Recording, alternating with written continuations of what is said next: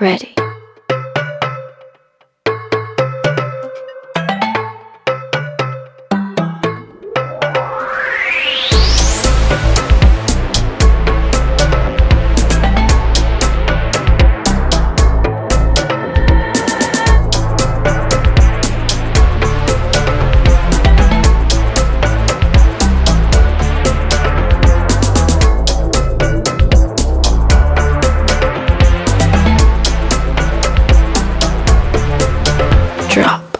Bienvenidos y bienvenidas nuevamente a Centinelas del Vicio Propio. Les saluda Luis Vélez, ahora para presentarles la segunda parte de la conversación que sostuve vía Zoom con Farid Rodríguez, director y programador de Lima Alterna, Festival Internacional de Cine, que va hasta este 27 de septiembre. Pueden encontrar la primera parte en la lista de episodios y en esta segunda, Farid nos hace un recorrido por la competencia peruana de cortometrajes, la muestra peruana de piezas en celuloide, el panorama peruano de cortometrajes, la retrospectiva indie peruana en dos décadas y la participación peruana en las competencias internacionales. No dejamos de hablar, por supuesto, de las competencias internacionales, diversas en estilos y procedencias geográficas. Asimismo, de la naturaleza y dinámica de las secciones, insignias, puentes y telescopio. Finalmente, Farid nos cuenta detalles de las conferencias en vivo de Lima Alterna y de Lima Lab. Entonces, sí, digamos, y el asunto de los cortos peruanos también hay, digamos, allí sí hay una, hay una mayoritaria cantidad de cortos ligados al, al documental, experimental, ¿no? ujú, Hay solamente una película, un corto de ficción, que es bastante interesante también, que se llama Un desierto, con referencias al western y al, y al thriller psicológico. Eh, pero que da un panorama de las distintas búsquedas formales que están teniendo los cineastas peruanos, en su mayoría jóvenes. Definitivamente, jóvenes. Sí, hay algunos un Sí. poco, un poco más experimentados, en el, como Javier Bellido y como Paula Javier. Bellido, como Ni- Nicolás Carrasco, Ivonne Shin, pero igual, igual son, son Son- son jóvenes y Igual, cuatro. sí, son, son igual jóvenes y- y nuevas, nuevas voces, ¿no? Para no dejar de mencionar a ninguno, eh, están Cajarín Caparó, Javier Bellido, eh, co- codirigiendo con Paula Chávez, eh, Nicolás Carrasco, Ivonne Shin, Leonardo Barbuy, una voz también muy interesante, eh, eh, peruana, eh, nueva, Diego Chiroque, Efraín Bedoya Schwartz, Marco Alvarado, Carlos Ecos Cárdenas, Diego Palomino, Totino Ríos y Gustavo Robinson. Sí. Y además Cajarín Caparó tiene un corto más en, en la sección Panorama Peruano, que son cinco cortometrajes. Eh, más, ¿no? Que creímos también que debían incluirse en el festival como un complemento de la competencia, ¿no? Donde también están los cortos eh, Epifanía de César Vargas, Fobos de Mario Ríos, Los días de mi vida de Carmen Vázquez Uriol. Y me está faltando uno más. Que amplían, amplían este, este panorama ah, de, de cineastas jóvenes, de cineastas promesa. Sí, siendo... sí, sorprendió la, la cantidad de, de trabajos peruanos que, que se interesaron en el festival, que, que postularon y quizás hubieran podido quedar incluso un poco más, ¿no? Pero bueno, siempre hay que poner un, tope. Ah, Color y Gloria. Color y Gloria de Kevin Silgado, de, de Lambayeque, al igual que, que Epifanía, es el corto que completa la, la sección del, panora- del panorama peruano. Y aprovecho ahí para hablar de eh, un, un corto también de este, lambayecano eh, llamado eh, Arritmia, de Sí, es un corto... Lo cual me parece genial, ¿no? que un corto hecho fuera de Lima vaya, digamos, a representar al Perú de alguna manera en las ligas internacionales, ¿no? en la competencia Sí. internacional de cortometraje. Sí, es un corto que creímos que, que dialogaba bien con la propuesta de la competencia internacional de cortos, ¿no? Porque habían varios ahí rondando para, para estar en la internet. es más que ser mejor que los otros, es un tema de- también de compatibilidad en la, la curaduría, en la curaduría de la sección. Entonces, Exacto. encajaba bien con, con varias de las propuestas que están en el, en el programa de la competencia de cortos internacionales, ¿no? Eh, dialogaba de manera más cercana que quizás algunos otros. Y aparte, sí, digamos, el asunto de que, de que sea fuera de Lima, un cineasta nuevo, eh, también eh, nos motivó a, a, impulsar ese trabajo allí en esa sección. Es un poco lo que pasa también eh, en la competencia iberoamericana, en donde encontramos un trabajo peruano, que es el de Felipe Esparza, que ya es un cineasta experimentado, este, relevante artísticamente, al que previamente hemos visto en trabajos que a mí personalmente me, me, gustan mucho, como Espacios Sagrados, Hoga de Muerto, Outside the Nut. Felipe Esparza tiene esta comunión eh, a nivel eh, formal de estética eh, cinematográfica con lo ancestral. Y lo ancestral este, recorriendo justamente diversas manifestaciones de lo ancestral a partir de lo geográfico, porque Felipe ha trabajado en, en la Amazonía, en los Andes, hasta en la China, y ahora vamos a poder tener la oportunidad de ver su, su nuevo trabajo en Laguna Negra. Sí, que vuelve a Perú para grabar esa peli. Que vuelve a Perú. Es, sigue netamente por la línea que ha venido trabajando de manera, creo yo, un poco más lograda, eh, incursionando además en el mediometraje y más ligado a la ficción, además, que ya lo venía haciendo en su corto anterior, ¿no? Outside the Nut. Entonces acá eh, es un trabajo que nos gustó mucho y sí decidimos ponerlo también porque hay una conexión con la naturaleza que también atraviesa toda la competencia iberoamericana. Prácticamente los 11 títulos eh, o, la, o, la, mayoría del, de la sección tiene un, un, concepto, un, una cercanía con la naturaleza de distintas maneras, en distintos contextos. Eh, con la que dialogan con la película de Felipe, ¿no? Entonces también creímos muy conveniente que esté allí y esperemos también, ¿no? Que la pueda ver la mayor cantidad de gente. Es, digamos, uno de los pocos, de los pocos trabajos que, que no van a ser gratis porque la película de Felipe está ahorita recorriendo varios festivales y necesita la restricción de territorio, ¿no? Entonces, con la restricción de territorio sí eh, eh, se genera un, pequeño costo. Igual tenemos eh, dentro de lo peruano una muestra de piezas en celuloide, que es una muestra de cortometrajes en Super 8 y 16, y Super 8 y 16 milímetros realizados durante un taller que realizó aquí em, Maddie Piller con Jorge Lozano y Alexandra Gelis. Alexandra Gelis y Jorge Lozano, sí.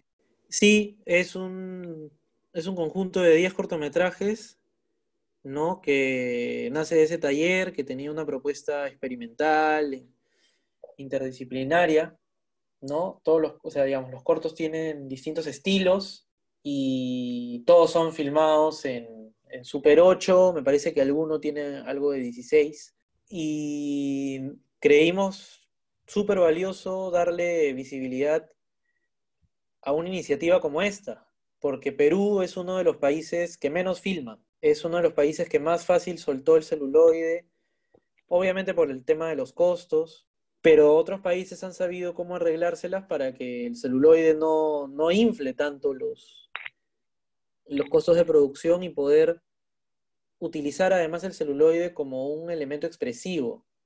Digamos, y ahora en estas épocas utilizar celuloide ya tiene una connotación distinta que hace 20 o 30 años, que era lo, lo establecido.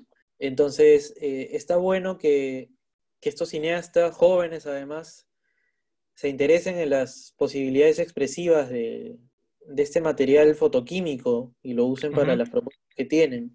Además, eh, déjame subrayar así, eh, subrayar entre lo más resaltante del festival la retrospectiva indie peruano en dos décadas. Probablemente es la primera vez en la que un festival, un espacio cultural junta un número de películas representativas del cine independiente peruano hecho durante estos últimos 20 años, eh, vale decir, este siglo XXI. Eh, son mediometrajes, largometrajes, eh, que tienen como probablemente este, factores en común la autogestión, ¿no? son documentales y, y, películas de ficción medios y largos que han surgido con lo digital eh, y que ya yo creo cobran una importancia a nivel histórico para eh, el cine peruano en general. Entonces es una oportunidad de pronto para que las nuevas generaciones hagan esta revisión, se pongan al día con lo que, con lo que se ha hecho en Perú en los últimos 20 años, con eh, cineastas independientes, algunos bajo los conceptos de cine de guerrilla, siendo cine muy autogestionado, y que ya merecen un lugar en, el panorama histórico de, realizadores del cine peruano. ¿Qué, te generó este, armar esta, esta muestra tan histórica, tan representativa además y, como bien eh, mencionó, eh, necesaria? Bueno, porque digamos siempre se mencionan las mismas pelis peruanas, generalmente. Entonces, eh, de pronto hay festivales que han hecho alguna retrospectiva un poco más pequeña o dedicada a un solo cineasta, lo cual también está muy bien. Pero de pronto hay otras que son retrospectivas más, digamos, más costumbristas, de cineastas con propuestas más tradicionales, que, digamos, son, están siempre a la mano y, de las que todo el mundo habla, no solo, o sea, desde siempre. Entonces, yo creo que la labor de un festival al plantearse una retrospectiva también es recuperar títulos de los que se han dejado de hablar un buen tiempo, de pronto incluso recuperar alguna, alguna película que no se puede ver, que es lo que hacen también en otros países y, que se ha hecho acá también, pero en menor medida, sobre todo porque acá, acá pues no hay, un, no hay una entidad en la que se pueda confiar la preservación de películas. Y además, preservación en digital no se, no se sabe muy bien cómo va a ser en los próximos años, ¿no? Entonces, yo no sé si de acá a 20 años estas 20 películas van a, van a seguir existiendo. Entonces, eh, de pronto, si algunas solamente se pasaron en un cineclub, en un centro cultural, eh, quizás va a pasar más desapercibido que en la historia de un festival, ¿no? que es un evento que llama más la atención, que, perdura más en el tiempo y, es un espacio en donde la gente está más atenta generalmente. Y hay títulos de culto como Lima Enferma, de Fermín Tanguis, La amenaza del helado, de Fernando Gutiérrez. Em, por ahí títulos menos conocidos, eh, como Autorretrato Sonoro de Manuel Mujica, que es, una película que tiene mucho que ver con justamente el trabajo de Mujica en, lo, en, la música experimental. Eh, o desde el sonido de, Rosa María Oliar, que también tiene un poco que ver justamente con, con, lo sonoro en el cine. Eh, trabajos de, más ligados un poco a los géneros, como Cada Viernes Sangre de Fernando Montenegro, o El Limpiador de, de, Adrián Saba.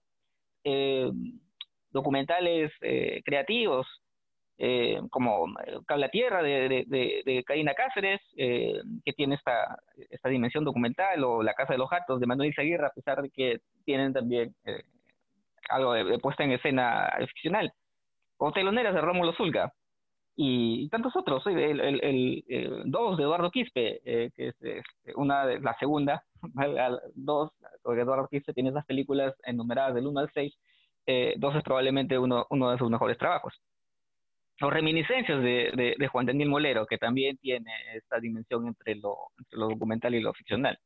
Sí, está también Por Cabida de Juan Carlos Torrico, que es una película imposible de ver. No existen copias piratas en ningún lado, ni en polvos, ni en YouTube, ni, ni en nada, y es una película súper desfachatada, ¿no? Eh, Además, una de las primeras películas que se estrenó, me parece, no la primera, pero sí de las primeras que se estrenó en cines, siendo una película grabada en digital hace 10 años, ¿no? Que no es lo mismo que ahora. Eh, digital todavía estaba siendo muy cuestionado y muy, y muy menospreciado.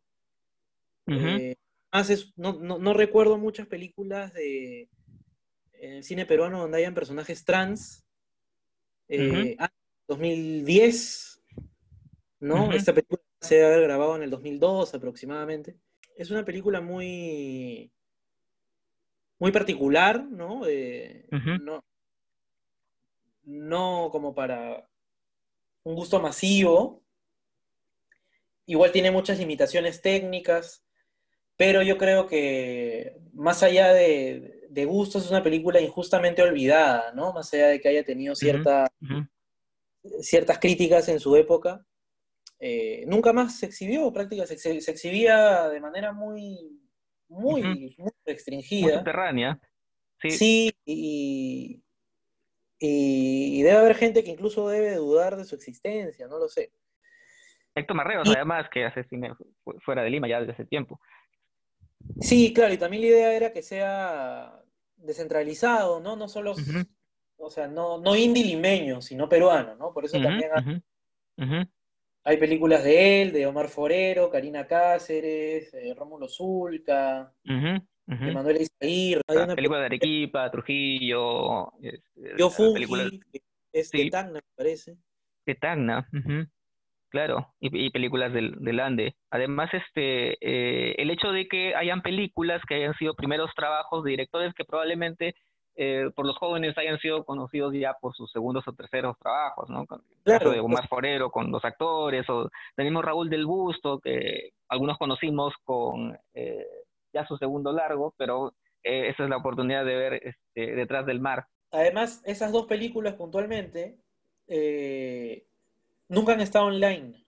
Detrás del mar y los actores son las dos, claro, son las óperas primas de, Raúl y de Omar, pero no, no, no, se han podido ver online. Entonces ahora estas nuevas generaciones que ya no están acostumbradas al DVD, sino al, a los links, al streaming, eh, e interesadas en nuevas propuestas, pues creo que van a tener la oportunidad no sé si por primera vez, porque como te digo, podrían haberlas conseguido de manera física, pero por primera vez de manera virtual esta, estas pelis, ¿no? Sí, definitivamente, ¿no? Y la única que no mencionamos es eh, High 8 de Miguel Miyajira, ¿no? El operador de Diana Tupiño también. Ah, y el operador de sí, claro que este, es una película de dispositivo, muy, muy interesante, registro desde un punto de vista, no, no, sé si decirlo sería spoilearlo, pero desde un punto de vista bastante particular, ¿no? Creo que nunca se ha visto algo en el cine peruano así como el operador. Sí, no, creo que no. Sí, sí, sí. Oye, este, hablemos de un poco de las competencias más internacionales de la, de la eh, bueno, personalmente doy fe de la competencia internacional de, cortometrajes. Eh, pues eh, te agradezco, Fari, pues soy parte del miembro del, del jurado. Eh, no podemos adelantar opinión justamente por eso, pero sí eh, eh, contarles que es una, una muestra no solamente geográficamente variada, sino además estéticamente variada. Es una, es una muestra que responde, creo, también a esta búsqueda curatorial que tiene que ver con poder abrazar la diversidad de géneros, de procedencias, eh, de películas eh, estimulantes, variadas en sus intenciones, géneros, adscripciones, pero igualmente eh, con una visión renovadora, ¿no? Y este cuidado en lo formal que ustedes buscan en, Lima Alterna y tener pues películas este, de, cinco continentes en la competencia internacional de cortometrajes puede al público eh, darle un panorama de estas propuestas a nivel mundial. Eh, pasa lo mismo con la competencia internacional de largometrajes, que por ahí es una de las más, eh, una de las más esperadas. Sí, ahí hay, digamos, un poco más de, de representantes africanas, por ejemplo, ¿no? En los cortos solamente hay uno, en los largos hay cuatro, y hay una sola película latinoamericana, porque justamente hay una competencia iberoamericana que creímos eh, importante, que, que, sea muy potente, ¿no? que sea muy interesante y, no repartirlas de pronto de manera muy numerosa una competencia que se puede leer erróneamente como mejor. Exacto, exacto, no es necesariamente eso. Y bueno, tenemos también la competencia iberoamericana, eh, que expone eh, películas de, de, nuestra región latinoamericana, además de las conexiones que tenemos con el cine de, España y de Portugal. Eh, además tenemos películas fuera de competencia, Fari. Tenemos este, la sección insignias, que está dedicada a cineastas ya un poco más reconocidos, tal vez, este, cineastas un poco más eh, forjados en su discurso, en su trayectoria. Sí, sí, está, la película de José Celestino Campuzano, La secta del gatillo, que es una película que particularmente por el contexto de, ser un festival virtual, la gente no debe perderse porque es una película hecha en 360 grados. Entonces, la película no hubiera podido estar en el festival si es que el festival hubiera sido presencial. Totalmente, claro. Toda una muestra virtual o algo por el estilo, porque en lo, en lo virtual se puede respetar su formato. Porque esta película se ha exhibido en, en salas de donde hay cascos de realidad virtual. Entonces se, pasa así. La gente entra a una sala de una galería o de un museo, un espacio acoplado para eso, donde hay cascos allí para la gente y, ve la película así. Entonces, siempre ahí, este, no dejando de darnos novedades. ¿no? Creo que van a tener un conversatorio con él. Sí, vamos a tener un conversatorio justamente sobre la experiencia de hacer eh, cine en 360, que va a ser el martes a las 7 de la noche, el martes 22, si no me equivoco. Sí, martes 22. Está la peli también de Gustavo Fontán, La Deuda, que es una película... Eh, también argentina. Una puesta en escena también, ¿no? Que, rompe un poco los límites. Eh, es un cineasta ya con, con, muchas películas, creemos, muy buenas, muy, muy logradas. Eh, como el limonero real, el rostro, la casa, ¿no? Ya es, tiene, digamos, cierta, cierta experiencia, trayectoria, veteranía que, que hace que sea una de las películas eh, quizás más atractivas también. Además, esta particularmente eh, tiene una coproducción con, El Deseo, que es productora de, de Almodóvar, que es algo que nos, llamó la atención, ¿no? pero a, pesar de eso, no, no ha perdido para nada su estilo. Entonces, eh, es una película que también recomendamos muchísimo. Eh, está también la película de Laila Pacalnina, que es la cineasta letona más importante de la historia del cine letón. Más allá de géneros, ¿no? la cineasta más importante. Con su película Spoon, que se estrenó en el Festival de Carlo Vivari el año pasado. Y que es una cineasta que ha exhibido prácticamente todos sus trabajos en Perú y que he tenido, digamos, el placer de, poder programarla eh, en esas oportunidades, ¿no? En la mayoría de esas oportunidades, y ahora está con nosotros en, Lima Alterna, además que tiene un corto también en competencia, que es de The First Bridge, el primer puente, que tiene que igual tiene un estilo muy marcado y muy cercano a sus primeros cortos, que son los, quizás los mejores que ha hecho, ¿no? Aunque creo que ha mantenido su estilo, su independencia en todo sentido, desde, desde el planteamiento de sus películas hasta la distribución, de manera muy coherente. Eh, está también eh, una película libanesa de un cineasta que no es tan conocido, que es eh, Ghassan Salhit, que tiene varias películas. Tiene una película que se llama The Valley de 2014 que se estrenó en Toronto, que es una ficción que siempre habla un poco de la historia del Líbano, eh, de las tragedias que hay ahí, de, estos, todos estos conflictos políticos, de peleas por, por, por los territorios.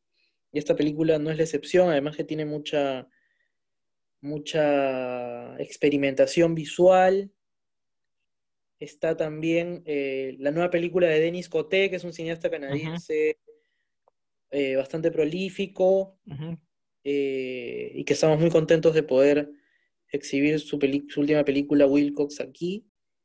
Y está también Forlandie Malasie, que es esta peli portuguesa, un mediometraje de 40 minutos de Susana de Sousa Díaz, y Journal de Septiembre del cineasta belga Eric Powells, que le tengo especial admiración, que es el que cierra, digamos, esta sección dedicada pues a, cineastas con una trayectoria súper interesante y sólida.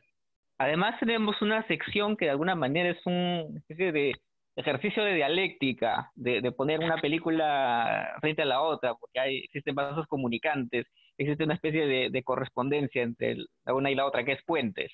Eh, las películas están planteadas como, como dípticos, la idea es este, poder ver esta película y de pronto encuentras que hay una correspondencia azarosa con una película hecha en otro lugar probablemente muy lejano.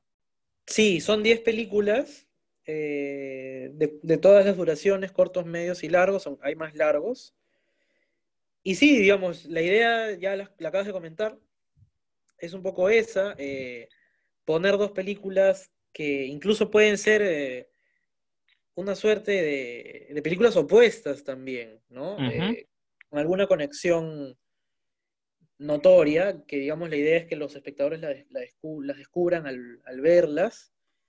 Eh, hay películas allí de, de Suecia, Hong Kong, Serbia, Portugal, China, Japón, eh, Bélgica. Han pasado por algunos festivales eh, muy interesantes como Rotterdam, Berlín, Locarno, algunas, algunas son un poco más pequeñas, que también nos interesa obviamente tener estas películas un poco más anónimas, como la de Wolfgang Lippmann, Its Existence Commenced This Hour.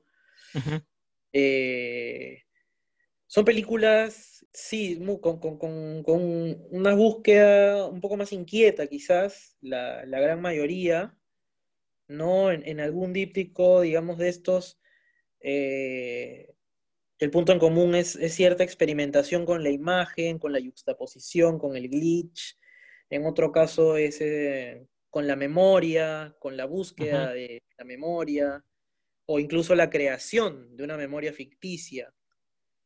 Eh, algunas también con cómo se representa el trabajo y la condición del trabajador en el cine, desde la puesta en escena, desde su relación con no solo el espacio físico, sino el espacio, el campo visual.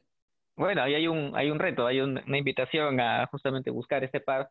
Eh, de hecho, creo que la organización eh, en pares la pueden encontrar en la, en la página de Facebook de, Lima Alterna, eh, como en general toda la programación, ¿no? Este, la página de Facebook de, de Lima Alterna y además también la encuentran en Facebook como Lima Alterna, creo que también están en Instagram y en la plataforma Cineaparte está también eh, la programación completa, ¿no? Cineaparte.com.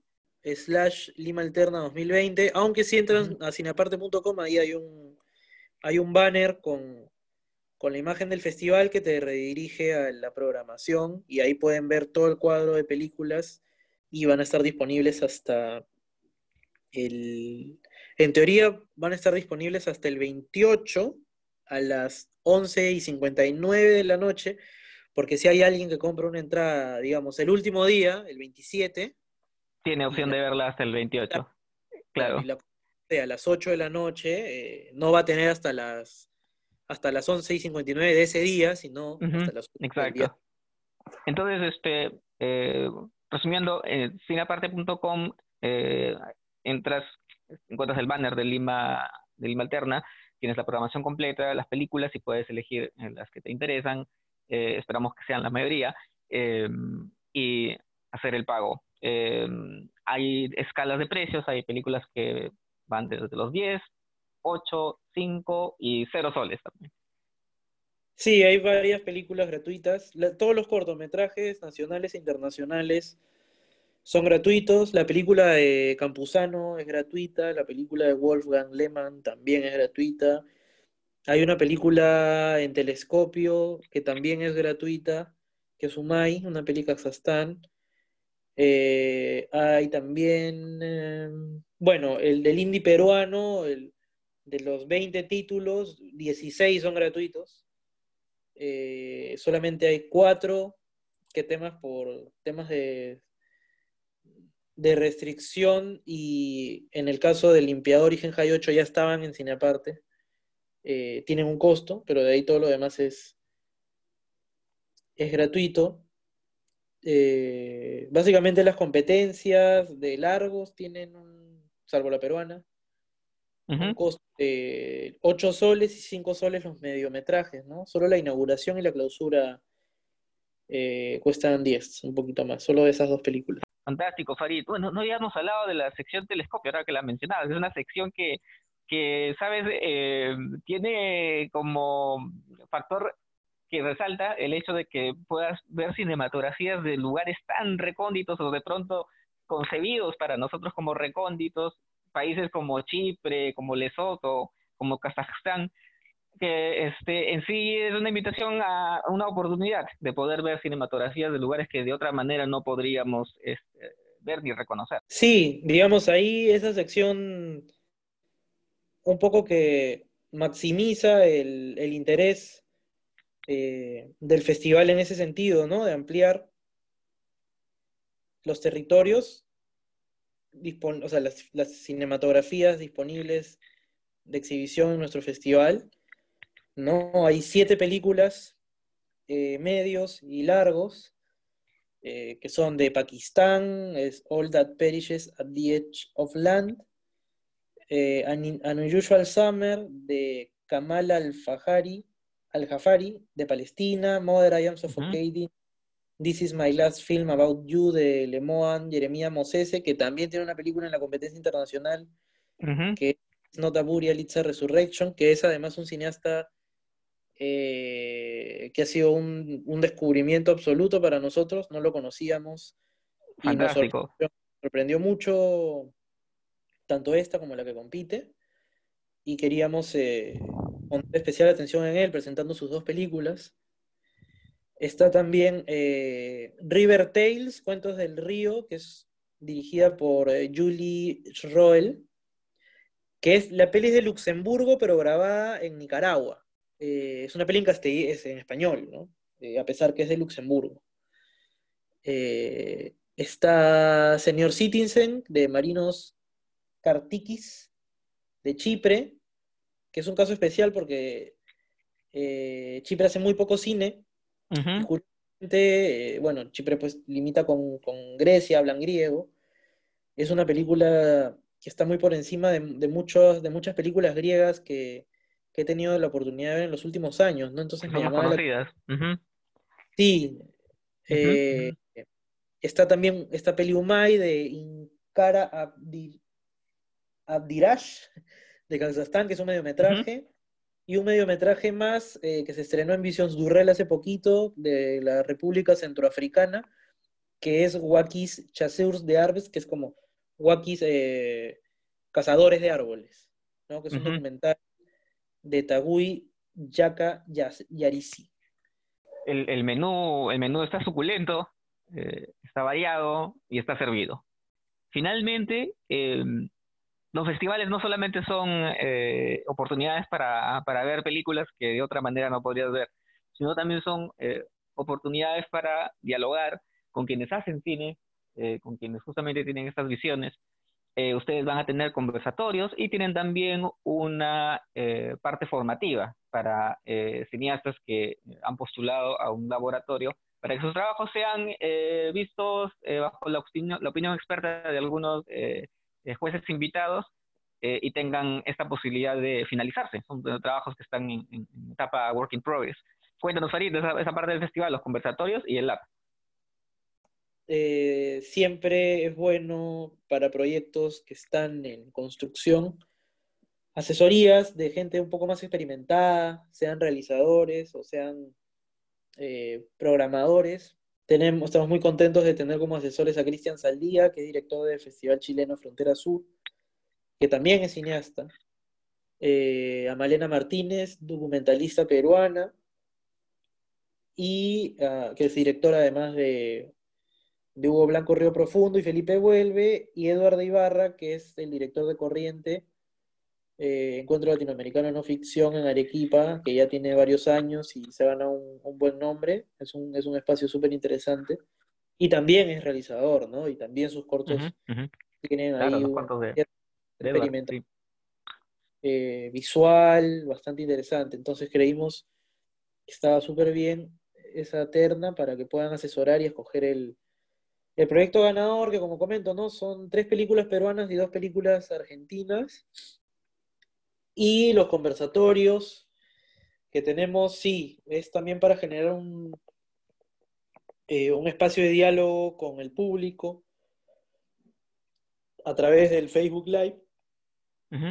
eh, que van a ser, como comenté, con Antonella Bertocci, eh, de lo que no pude contar, con Miguel Janzó y Sergio Huet, que es el productor de Jesus Shows You The Way to the Highway. The Way to the Highway, fantástica película.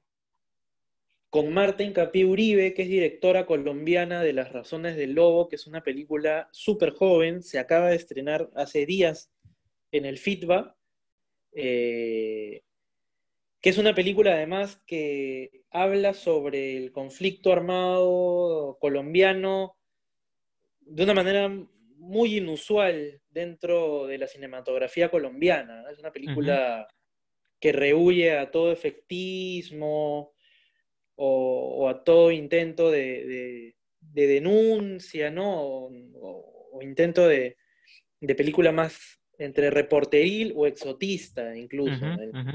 Es algo que se suele ver es algo que se suele ver y esta película escapa totalmente de eso. es, una, es, una, peli más, más íntima desde la experiencia de la propia directora, además cuestionando su, su, propia, su propia posición, su clase social más privilegiada.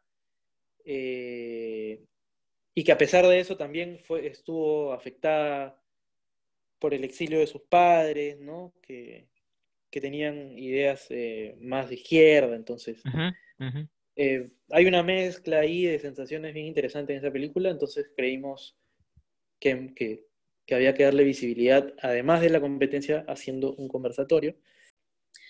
Entonces está también eh, el, el, conversatorio con José Celestino Campuzano sobre la secta del gatillo y el cine en 360, 360 grados, y un conversatorio también con una película que su estreno latinoamericano es en Lima Alterna, que es eh, Luz Nostrópicos, de Paula Gaitán, cineasta colombiana eh, que reside en Brasil y que nos va a acompañar eh, Mónica Delgado, ellas dos van a estar comentando sobre la película. Yo voy a estar allí moderando y estamos súper contentos de ser el espacio que, en donde la película se estrene continentalmente, ¿no? Fue una sorpresa y le agradecemos mucho a Paula y a Víctor Grassi, que es el, que es el productor, por, por darle la oportunidad a Lima Alterna, a pesar de su juventud, de ser el espacio donde se estrene. Genial. Esos conversatorios, hay un par más que todavía estamos coordinando, así que todavía no, no los Pero lo van a poder ver ahí en la, en la fanpage de, de Lima Alterna, en donde también pueden eh, encontrar el, eh, horario de los conversatorios para conectarse en vivo y, donde van a poder este, eh, visualizar los mismos. Eh, Farid, te agradezco mucho por esta conversación muy sustanciosa.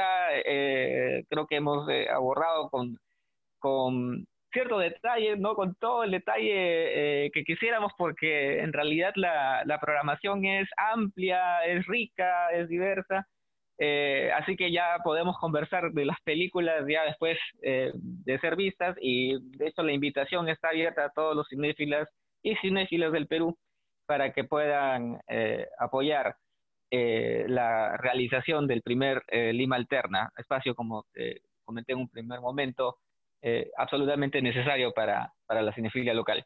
Sí, bueno, muchas gracias Luis nuevamente por la invitación y bueno, a todos los oyentes espero que puedan descubrir las pelis del festival. Están invitados a verlas desde el 18 al 27 de septiembre por Cine Aparte. Hay algunas que van a estar también eh, en la misma web del festival, que igual está conectado a Cine Aparte. Eh, hay algunas que se van a ver en el festival porque van a estar, digamos, de manera gratuita y más liberada. Eh, y eso, van a poder verlo hasta el 27 en la noche, casi 28. Y espero que puedan ver la mayor cantidad de películas posibles. Genial, Farid. Oye, larga vida a Lima Alterna. Esperamos eh, volver a conversar ya para la segunda edición. Ojalá, ojalá y ojalá que sea presencial. Sí, y ojalá que sea presencial. Así ya podemos, después de, ver las películas, eh, ponernos a conversar con los amigos y, y por ahí este, eh, tomarnos algo a la salida. Ojalá, ojalá vuelva pronto esa época, esos tiempos.